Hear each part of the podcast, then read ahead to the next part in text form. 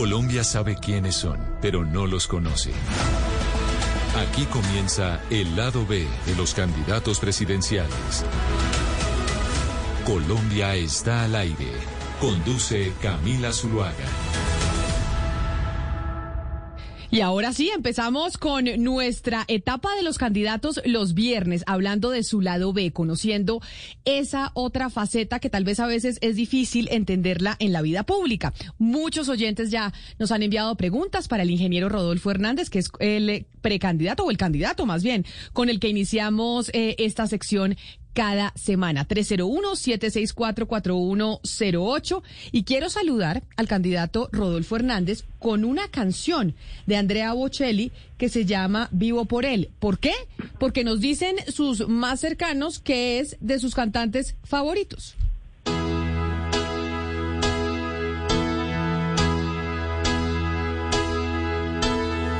Vivo per lei da quando sai la prima volta l'ho incontrata, non mi ricordo come, ma entrata dentro e c'era stata. Vivo per lei perché mi fa vibrare forte l'anima. Vivo per lei e non è un peso. Vivo per lei, anch'io lo so. Candidato presidencial, ingeniero Rodolfo Hernández, bienvenido nuevamente aquí a Mañanas Blue, hoy a- para hablar de otra cosa distinta a la política, sino de su vida y de su vida Bueno, personal. muy buenas tardes, Camila. Muchísimas gracias por la invitación, por la oportunidad de participar y un saludo especial a todos sus oyentes, muy amables. Candidato, cuando le preguntamos a la gente cercana a usted cuál era su música favorita, nos dijeron que Andrea Bocelli era de sus cantantes preferidos y quería preguntarle por qué. Bueno, porque es un, un clásico, mueve los sentimientos, mueve las emociones, mueve los recuerdos, una música muy relajada, tranquila, me encanta, me gusta. Y usted que dice que mueve los sentimientos y las emociones, ¿qué tan emocional es usted, ingeniero? Y ahorita le hago una pregunta que me, que me hizo un oyente que quería que se la trasladara a usted porque me parece interesante hacérsela. ¿Qué tan emocional es usted y qué tan inteligente emocionalmente es? Hola Camila, yo soy más emocional de lo que usted se imagina. Y es emocional hasta la campaña. ¿Usted cómo entiende, Camila, que podamos hacer una campaña nacional y están, estar en el sitio que estamos sin salir a la calle, sin hacer manifestaciones, sin entregar teja, ladrillo, cemento, tamal, todas esas cosas, cero. Simplemente es a través de comunicación que emociona. Y mire dónde voy. Y no gastamos plata, Camila, y todos los colombianos y todos los compañeros de la mesa. Es aterrador, no gastamos plata. Y mire dónde vamos. Pero mire, pero, tipo de comunicaciones, Camila, son ocho muchachos. La niña mayor, la jefe de la comunicación, se llama Luisa Olejúa y tiene 28 años. Hay uno de 19. Ocho. Pero mire, ingeniero, es que le digo lo de la emocionalidad porque José, un oyente que nos escribió desde muy temprano una pregunta para usted, le, pues me dice que le pregunte si alguna vez usted ha ido a terapia y si ha ido a terapia eh, psicológica o no. Que eso nos pasa a muchos, que a veces se estigmatiza la terapia y, y- y es importante saber que, que necesitamos ayuda en muchas oportunidades. ¿Usted en su vida, a lo largo de sus 75 años, creo que tiene, ha ido a algún tipo... 77. 77, exacto. 77 años. ¿Ha ido a terapia psicológica para algún tipo de manejo? Eh, pues yo voy a, a hacer una reconciliación el ego con el yo real, casi todos los días, que es una concentración para poner la mente en blanco y olvidarme de todo. ¿Y cómo lo hace? Concentrado. Haga de cuenta, Camila, que usted se pare en la séptima Ajá. y ve pasar carros, pasar carros, pasar carros. Con el fin de poner la mente en blanco, usted tiene que pasar los carros tan rápido que hasta que quede el telón totalmente blanco. Entre más tiempo dure con esa imagen en la mente de totalmente luminosidad limpia, más descansa. Pero no es fácil, pero se puede. O sea, es decir, una especie de meditación. Usted no va a terapia, Sí. pero sí hace meditación. Sí, sí. Y voy dos, tres, a veces todos los días, depende de cómo esté el tiempo y, y que esté en Bucaramanga. ¿Y cuánto es lo máximo que ha logrado tener la mente en blanco, doctor Hernández? 10, 12 minutos con, con algunas con algunas interrupciones, pero vuelve y, y es luchar contra tener la mente en blanco. ¿Y tiene usted algún mantra o cómo lo hace? ¿O lo hace con los carros o que o utiliza un número o cómo o cómo hace ese proceso de meditación? No, mirando una pantalla. Pero usted mira una pantalla y pone algún tipo de imagen en particular que le recomendó a alguien? No, la imagen como un cine cuando no hay película, pero es bien iluminada. Eso es lo que ponemos. Y eso lo hace usted con alguien, con su señora, con sus hijos, con la gente de su No, campaña, los pone a todos a meditar. Que, yo tengo una señora que me hace eso porque de todas maneras eh, toca una persona que le ponga la música, que le ponga la luz, que esté pendiente, que sepa de ese tema. Y yo hago y yo le pago la sesioncita con el mayor gusto y me ha servido muchísimo. Ah, Porque es que yo tengo 77, Camila. no, nos tiene que dar el dato de la señora, porque usted está muy activo, entonces nos tiene que dar el dato de la No, señora, a ver dónde es que vaya a hacer la meditación. No, Camila, y fuera de eso, la gente me dice que aparento menos. Y me fui para Europa, a Alvira, un pueblito, a hacerme un chequeo físico con todos los exámenes. Y a lo último me metieron en un escáner Ajá. y, y metieron ocho días de examen. Metieron los datos, el escáner, espicharon un botón, salía allá al otro lado. Y tengo, cuando eso tenía, bueno, pero no importa, 77. Y adivine cuánto dijo allá la máquina que tenía. O sea, usted Teniendo tie- cuando eso, 74. O sea, le dijeron cuánto era su edad realmente eh, en los órganos. ¿Qué le dijeron? ¿Que tenía Sesenta. 60 o cuántos? 60, 60 años. O sea, usted tiene 77, pero le dicen los médicos que su cuerpo y sus órganos están de, de 60.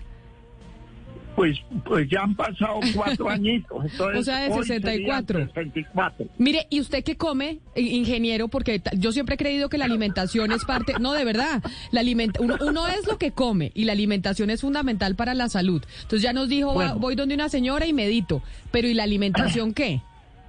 Bueno, la alimentación trato de comer granos, verduras, algo de fruta y ahora como un 30% de lo que comía cuando pesaba 100 kilos.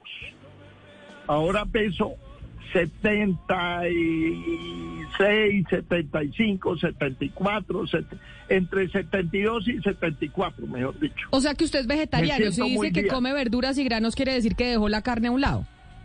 No, algo de pescado, sobre todo como nada de tierra, to- total de que el comer de mar. ¿Y eso se lo recomendó algún médico? Porque lo veo que usted a esa edad pues tiene una cantidad de gente que lo asesora para tener la salud como un roble.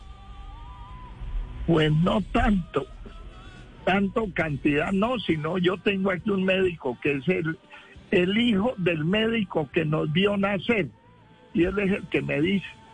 Y eso no es ningún Pero- misterio, hacer ejercicio y aprender a comer es una de las claves de una vejez sana. ¿Y qué Y yo ejercicio hace estoy en usted? ese camino. ¿Y usted, ¿Y usted ¿Ah? qué ejercicio hace? Entonces, para que nos vaya diciendo. Todos porque- los días hago una hora, media horita, que son más o menos mm, tres kilómetros y medio en una banda, una banda. Y el resto hacemos unos ejercicios de fuerza. Pero don Rodolfo, cuéntenos entonces cómo duerme, porque si hay algo importante es las horas que una persona tiene que dormir. ¿Usted cuántas horas duerme y qué es lo primero que hace cuando se levanta? ¿Hace ejercicio, come, Es- lee un libro, escuche, periódico? De 7 de la noche a cuatro y cuarto de la mañana duermo como un chino chiquito. 7 de la noche estoy roncando. Pero siete es Osvaldo. súper temprano, o sea, usted no siquiera se ve los noticieros. No, yo no veo noticieros, no leo periódico, no veo eh, radio, no escucho nada. Solamente el domingo compro los periódicos. Tiempo, espectador. Aquí hay dos periódicos, Vanguardia y Frente, los compro los domingos. Y estoy inscrito a semana y ahora me tocará cambio. no más, pero yo no hago los noticieros de todos los días, los que hacen ustedes, Oiga. los de la mañana, que son muy buenos, excelentes y todo. Yo no veo eso. Ingeniero, entonces, ¿usted cómo se informa? ¿Cómo está enterado del acontecer nacional? Y el acontecer nacional todos los días es lo mismo, No. ¿o no? Claro. No, todos los días Ingeniero, venga, pero, pero ya, ya nos O sea, contó no. Hugo Mario que no lee periódicos y que se duerme temprano, pero yo quiero preguntarle, ingeniero, a- si usted se quita la pijama cuando está en la casa, porque o a qué hora se la quita, porque lo vimos en una entrevista en CNN, pues muy guapo, pero en pijama. O sea, todo el día en pijama. Tengo amigos Pero que en hacen eso. Tengo amigos que hacen eso, ingeniero. Mire, Camila, ustedes se acuerdan de que la llamada que me hizo este de del rincón, del rincón de CNN, Ujú. me la hizo a las 9.30 de la noche y yo me acuesto a las 7. Entonces me iba a poner vestido para contestar la, la, la- ya la entrevista. No, pues me paré, me eché un poquito de agua en la cara y me medio me peiné y me con pijama atendí eso una Pero hora. era, era pijama de seda, ¿cierto, ingeniero? ¿O era o Valeria de que era la pijama? Era pijama de Pues seda. era elegantísima. Sí, Eso seda, sí, seda, parecía seda. Hugh Hefner, Sí, de no, sí, era parecía, pero con todo Y de respeto. manga ingeniero. larga. Y siempre duerme, bolsillos en la camisa. y siempre duerme con pijama de seda, ingeniero. Eso es una, una costumbre que, que cogió desde hace cuánto. Yo en peloto no puedo dormir. Claro, hay mucha gente que no puede, pero entonces ¿por qué de seda y no de algodón? porque me gusta más la seda por lo fría. Ah, claro, Oscar, porque puede darle calor. Buena, buena, buena recomendación para los de, para los de Barranquilla, Oscar. Pero, pero mire, mire Camila, que, que esa imagen del ingeniero eh, en, en CNN llamó mucho la atención, pero usted le quería, le quería preguntar también por el deporte, que entiendo que usted pues ya dijo que caminaba bastante, pero ¿cómo hace, por ejemplo, con el Bucaramanga? ¿Usted es hincha del Bucaramanga, no va al estadio, no le gusta el fútbol? Pues sí, ¿Cómo lo ve? soy, eh, eh, soy hincha del Bucaramanga de corazón. Ya no voy al estadio aquí. Fui muchísimo y fui jugador de fútbol casi a nivel profesional cuando estaba en la Universidad Nacional de, Colombia en Bogotá estudiando ingeniería civil. La universidad tenía un equipo casi profesional y jugábamos contra Santa Fe cuando el doctor Gabriel Ochoa Uribe el entrenador. Y le digo contra quién jugábamos, la alineación de esa época, 1967, 68, 69. El portero era Bevilacqua en la defensa, porque cuando eran solamente dos defensas, Mille y Aponte. En la media cancha jugábamos con Rodríguez, Tobar y Montero. Y adelante era Campana, Resnit, Panzuto, Perazo y el Zipa González. Y nosotros le jugábamos. Perdíamos, no ¿Y todos. usted de qué jugaba? perdía. ¿Y usted de qué jugaba? De dos, de defensa centro, pasaba el balón o el jugador, pero ambos no. Ah, pero usted siempre de defensa, porque los defensas son bravitos y usted tiene fama de ser de mal genio, don Rodolfo. Yo era el Roberto Perfumo de esa época o el Daniel Pasarela. No diga, Oscar, usted que es el que sabe de fútbol, diga que, que tanto, No, que no. tan bueno era don Rodolfo. Imagínese usted Roberto Perfumo y Daniel Pasarela, las grandes figuras del fútbol argentino. Pero venga, y para Los- tapar el, de- lo- o sea, usted, usted decía, pasa el balón, pero no pasa el jugador. Eso sí está no claro. pasa, claro, era pasaba el balón o el jugador. Constantemente jugábamos, no era a los totazos ni a las patadas, no. Nos entregaba, nos entrenaba el pantalonudo arrollable. Pero mire, ya que usted dice que usted jugaba en la Universidad Nacional cuando estaba estudiando allá ingeniería, me pide un oyente que se llama Jorge Mario, que lo está escuchando y que también desde muy temprano nos mandó una pregunta para usted, ingeniero, y es si en la universidad usted alguna vez se copió en algún parcial. ¿Alguna vez se copió en la universidad, ingeniero? La verdad éramos muy poquitos y el salón era grande. Y cuando ese, espíritu de copiar, de hacer trampa no existía. Y, y muchos profesores, eh, cada nos entregaban un, un tema, todos diferentes. Porque es que la ingeniería no es aprender de memoria, es reflexionar sobre una cosa de estático, dinámica para que resuelva. Entonces usted con cambiarle una longitud, una cosa, el resultado es totalmente diferente. La verdad nunca nos preocupábamos por eso. O sea, Fuimos- pero yo también quiero decirle, Camila, que yo no era el mejor. O el sea, mejor ¿cuál- era cuál- José Fernando Izaza. ¿cuál era y su promedio? Rodado.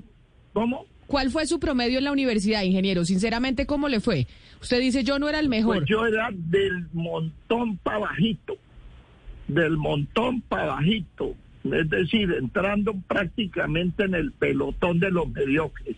No diga, ¿y en qué momento cambió? Porque usted se considera todavía eh, mediocre, no creo. ¿En qué momento fue el cambio? No, mediocres académicos, porque había gente muy buena. Por ejemplo, Carlos Rodado, Camila, yo sé que usted es una niña. Y Carlos, pero pregunte quién era Carlos Rodado Noriega, pregunte quién era José Fernando Izaza. Esos eran, sacaban 4-8, 4-9, 5, 5, 5, 4-8. ¿Y usted? yo era 3-8, 3-7, 3-6, 3-5. Mm, difícilmente sacaba un 4. ¿Y cuál fue la materia que más duro le dio? la verdad, la verdad yo fui regular para todo.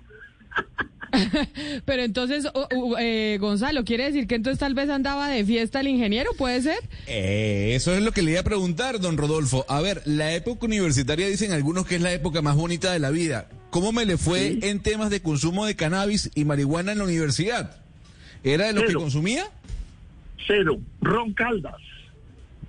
O sea, que era trago, o sea, o sea, ron de y ronero. cigarrillo, trago y cigarrillo. Pero, o, pero o fum- trago o no fumó. Pero no, no, eh, yo eso, yo nunca un cigarrillo de ninguno. No me pareció eso como, no, ni, ni eso de que los chinos se encierran en el inodoro a fumar. Yo nunca le jalé a eso, me fastidiaba el humo. Pero sí los sábados tenía una noviecita que íbamos a un bailadero que tal vez, eh, yo no sé quién, Oscar, yo creo que él sí fue al Titanic.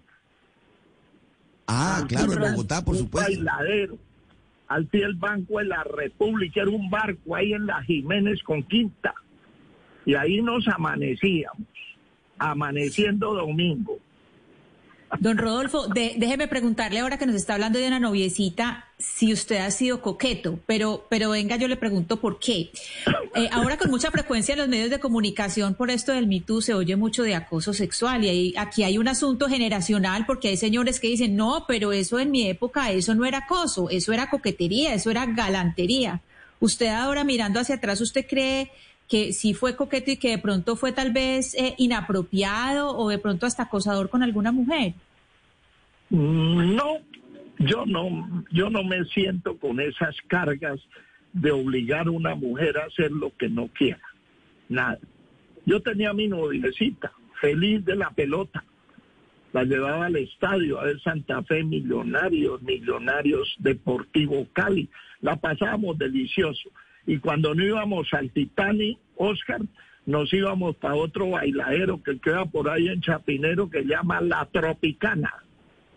¿Y, y qué- y usted qué tan buen, y qué tan buen bailador orquesta. es? Con sinceridad. Usted- Berraquísimo. Ah, no, soy. lo tenemos que ver entonces bailar, lo tenemos que ver bailar porque no ha mostrado ese atributo en campaña y muchos candidatos en campaña muestran el atributo del bailado. Bueno, llegará el momento que vamos a bailar, pero sí, yo me considero un buen bailarín de salsa.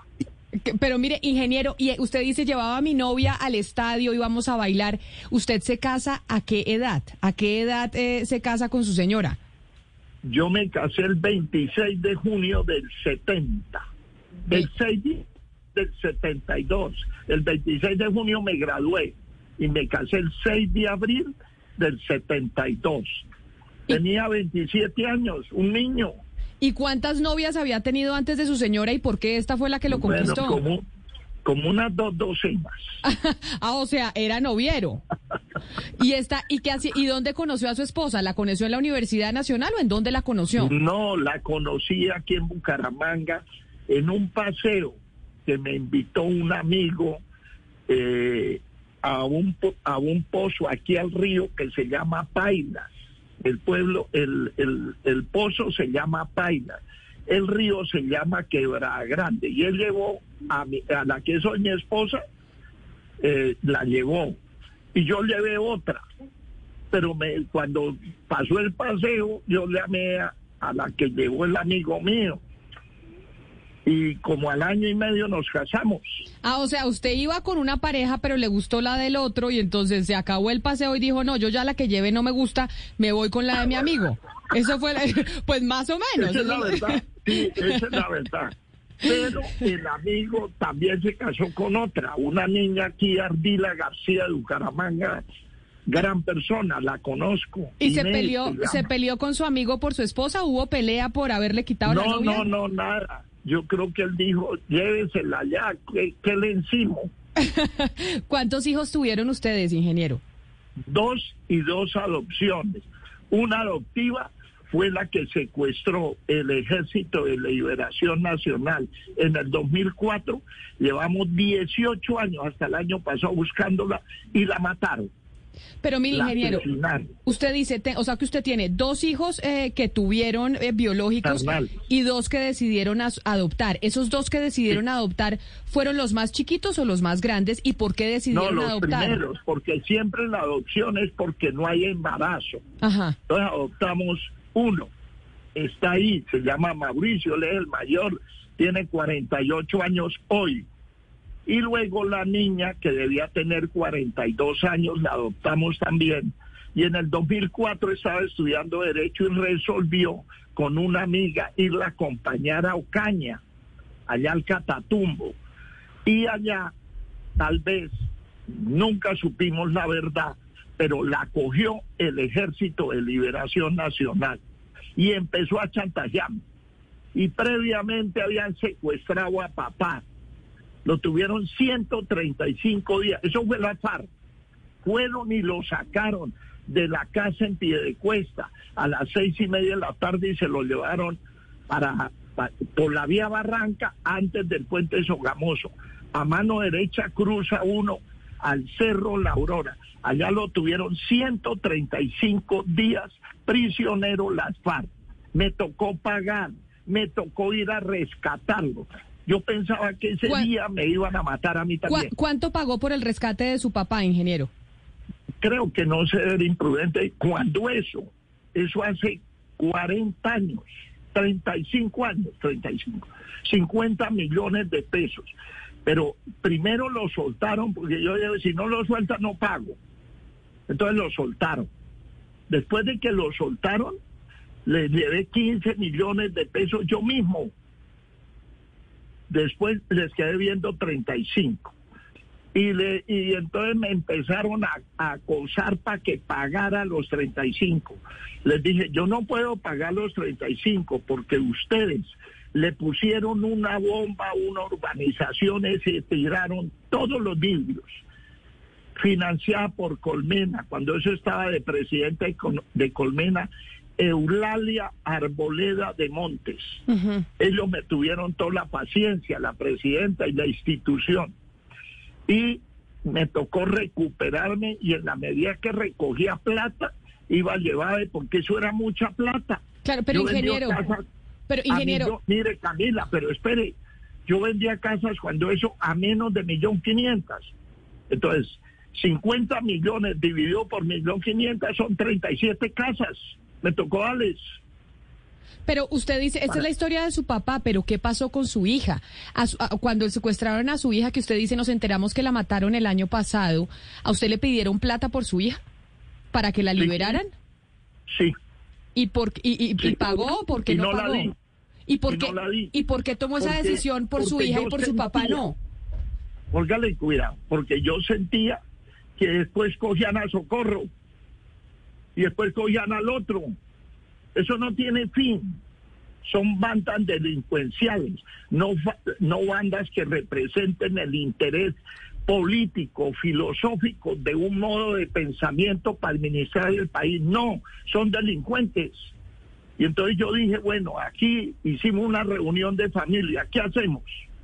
Y mi mamá me dijo, no pague, vamos a ver qué pasa. Y la mataron. ¿Y se arrepiente, ingeniero? ¿Usted se arrepiente de no haber pagado y su familia en esa reunión se arrepienten de, de no haber pagado ese rescate? Por un lado sí, y con mucho dolor, y por el otro lado no, porque si hubiéramos pagado, cogen a socorro a mi esposa. Y ahí seguimos toda la vida. Alguien tiene que parar el macho. Pero mire, Y ingeniero, ahora, y ahora, Camila, el año pasado nos reunimos en familia para hacer el duelo. sobre eso, sobre eso, ingeniero, le quería preguntar, pues porque usted duelo- ha atravesado por uno de los dolores pues más, pues más profundos que puede llegar a vivir un ser humano y es perder a una hija. ¿Cómo exorciza usted ese dolor? ¿Cómo ha hecho usted este duelo? Cuéntenos un poquito, Creo que muchas personas han No, perdido a sus hijos y es importante eso- escucharlo. Mire, eso es lo más terrible que hay. Porque la imagen de la hija no se la puede quitar de la cabeza. Es una sombra que lo ataca todos los días en eso. Por eso entré en la meditación, para poder reconciliar todos esos sentimientos, el ego y el yo real, y poder tener algo de, de paz, de tranquilidad.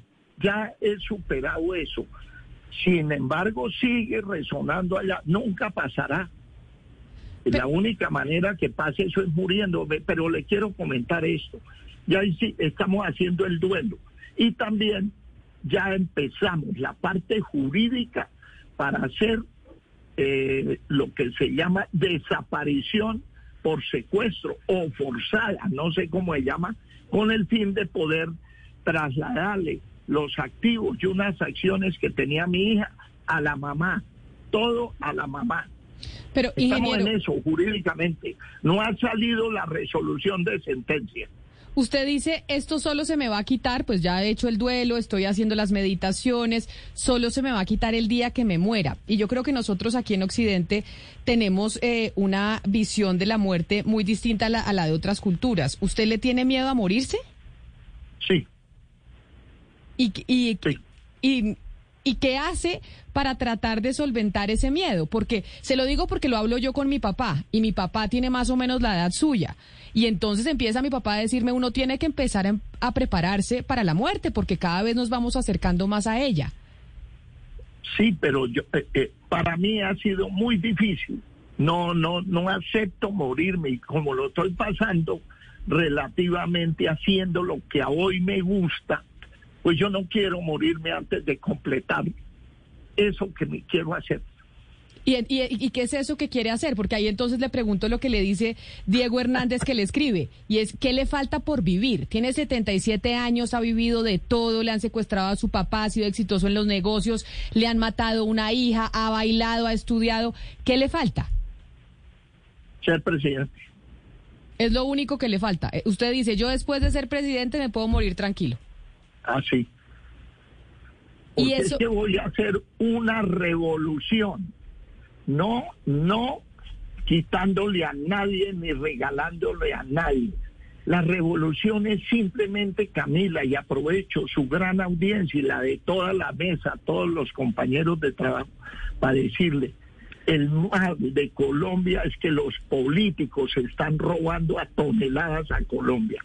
Eso hay que cortarlo de raíz. ¿Y usted quería esto Y desde esos chiquito? políticos ponen funcionarios públicos y esos funcionarios y políticos se alían también con empresarios y se roban todo lo que pueden, arruinando a los más pobres. Pero mire, es ingeniero, estamos viendo fotos que nos mandaron suyas de cuando usted era un bebé, de cuando era chiquito y la gente que está conectada a través de Facebook y la gente que nos ve a través de Noticias Caracol ahora, pues lo puede ver de cuando usted era un niño. Este sueño de decir yo quiero ser presidente de Colombia, ¿usted lo tenía desde chiquito o en qué momento empezó a tenerlo? No, no, yo empecé a pensar que yo podía hacer después de que salí de la alcaldía. ¿Y por Porque es qué? que la mediocridad, la farsa, la mentira, la hipocresía, la manipulación de los políticos aliados con funcionarios públicos y con algunos empresarios, pocos, pero se alían, eso es macabra en contravía de los intereses de la nación, de la gente que ellos dicen defender. Son unos sinvergüenzas, son unos atracadores, son unos eh, hipócritas. Y dije, ¿por qué yo no puedo? Cuando estos vergajos sí llegan a la presidencia de la República, cuando nunca han trabajado, nunca han producido un peso, nunca han pagado una nómina, Nunca. Entonces, ¿yo por qué no? ¿Yo por qué no? Y ahí entonces se convenció usted de que sí, que tiene todas las posibilidades y las capacidades Bueno, para llegar a la presidencia. Mire, Bueno, y ingeniero. no voy tan mal. No, y no, no, ni más mal. faltaba, va muy bien, va muy bien. Está, ahí estamos viendo una foto suya haciendo la primera comunión. ¿Usted qué tan religioso es? En ya a los 77 años, después de haber pasado por todo, ¿es religioso o no es religioso? Sí, pero no tan practicante. Yo voy de vez en cuando a misa, voy con mamá, o vemos ¿Y la- su mamá eh, la todavía su mamá todavía está viva, ingeniero? Uy, Virgen Santísima, tiene 98 y tiene la cabeza como la suya. O sea, No perfecta se le está. olvida nada. No se le olvida ni cobrar. O sea que usted tiene genes de también ser bastante longevo. Sí, Yo sí. Y es que la clave de la larga vida es saber comer y hacer ejercicio. Esa es la clave. Por eso era que yo y le, le que preguntaba al tenga principio. reconciliado el ego con el yo real, el alma. Pero eso nos tiene que dar el dato de la señora que le ayuda a eso, porque usted nos dijo que va a la terapia y ve la pantalla blanca y ella le pone la música. Eso nos tiene que dar el dato de cómo lo hacemos. Sí, porque usted Por nos, está dando la Bogotá, recomendación. Eso es lo que hay. Deje que le voy a conseguir una en Bogotá porque usted no puede venir aquí a Bucaramanga. Y el perrito que ingeniero, vaya. que también lo vemos ahí en las fotos con su perro. ¿Cómo se llama el perro? Narco José, ¿Y por qué narco? Porque el perro es de mi hijo Rodolfo José. Y cuando eso estaba en boga, todo, sin tetas no hay paraíso, todo eso de narco, y a él le pareció bien ponerlo narco José, y así se quedó. Es un bulldog francés. ¿Y ese bulldog francés vive con usted o con su hijo? ¿O es que su hijo vive todavía en la casa con usted y su señora? allá quiere, al, al que más queremos todos es al perro. O sea, el perro es el consentido, pero vive con usted. Sí, es que como tenemos el apartamento en el mismo piso y solamente dos por piso, las puertas de los apartamentos todo el día y toda la noche es abierta. Ah, o sea que Entonces usted- El perro se va para allá o se viene para acá por donde quiera. O sea, usted como los indios, usted en un edificio vive toda la familia. Sí, sí. No diga. O sea, en, en un, en una en un edificio vive su ma- en un apartamento su mamá, en el otro su hijo, el otro la otra hija. Todos los indios, los- como, así viven los indios, de verdad, van construyendo Sí, pisos sí. encima y ahí viven todos juntos. Sí, sí, antes todo nos sale más barato todo. ¿Y por qué les sale más barato todo? ¿Almuerzan en la misma casa y desayunan en la misma casa juntos o A qué? veces, a veces, y compramos en bloque, entonces es más barato todo, porque al por mayor.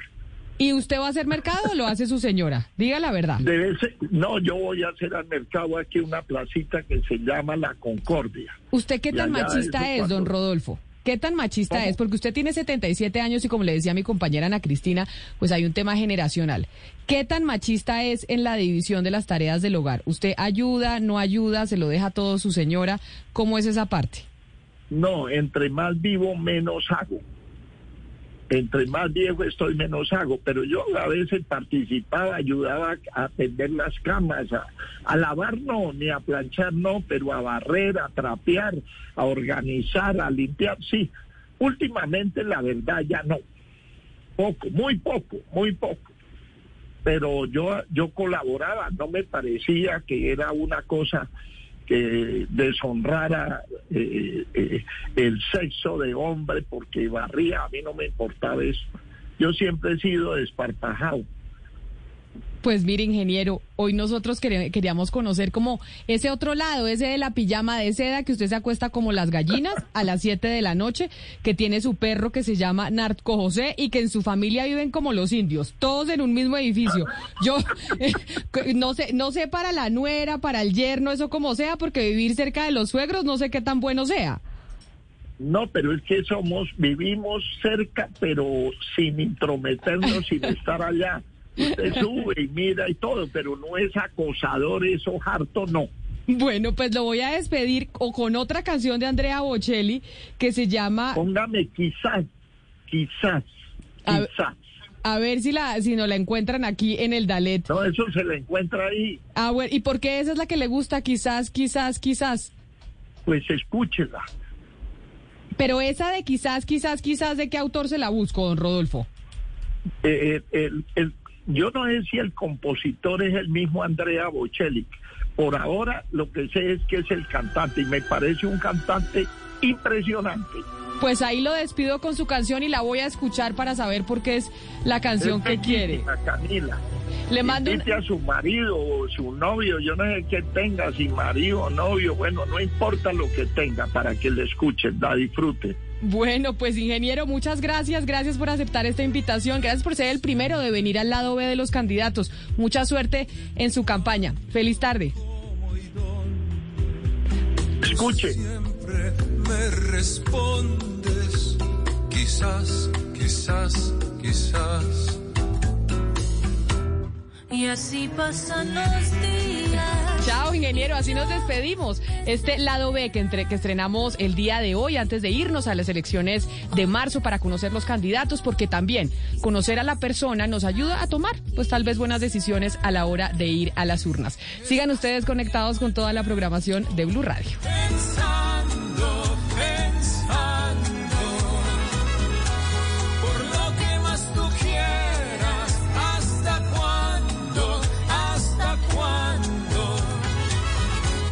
Y así pasan los días Los días. y yo desesperando.